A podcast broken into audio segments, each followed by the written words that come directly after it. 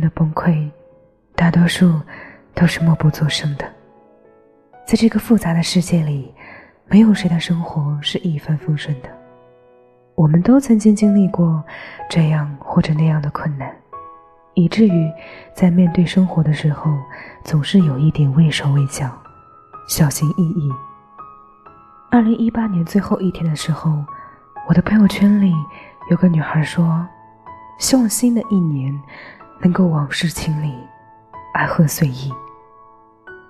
每到年末，很多人都会略带仪式感的表达自己对新年的期待，希望这一年都能够一切顺利。可生活是多变的，我们很难有刀枪不入的心脏和大气宽阔的胸襟，能做的就是去做好每一件小事，从而培养自己正确的生活方式。首先，我们要做到心态平和。其实，心态平和看起来很好理解，但实际上是很难做到的。我们都很难做到心如止水，况且生活总是会猝不及防的给我们打击，有时候还会瞬间击垮我们本以为强大的心脏。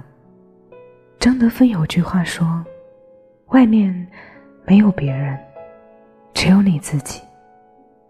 你是什么样子的，看到的世界就是什么样子的。你积极乐观，世界就平和美好；你阴郁沉闷，世界就乌云密布。不要羡慕别人拥有的，要知道命里有时终须有，命里无时莫强求。只有当你面对一切都能做到心态平和的时候，你才会发现这个世界其实没那么糟糕。接下来我们要多赚点钱。美雅曾给我讲过一件事情，我感触很深。有一次，她和前任吵架了，寒风刺骨，两个人在马路上吵得不可开交，他们互不相让。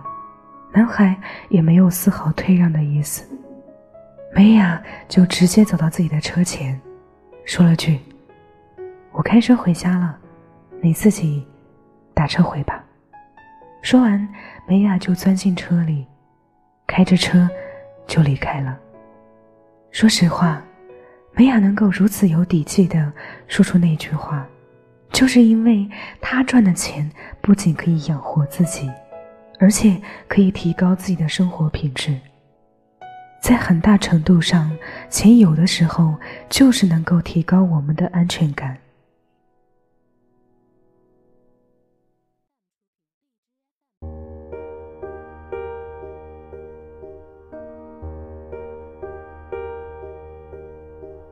在很大程度上，钱有的时候就是能够提高我们的安全感。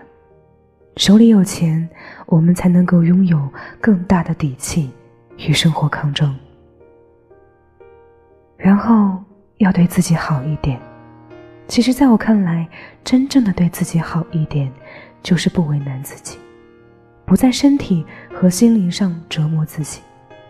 不属于自己的东西，一定要勇敢放下；放不下的东西，也要努力的去释怀。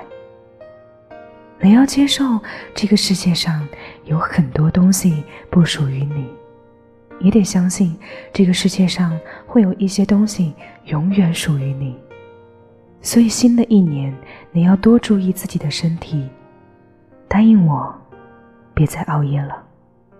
你还要学会劳逸结合，休息的时候多出去走一走，不要再沉迷于酒吧与夜店了。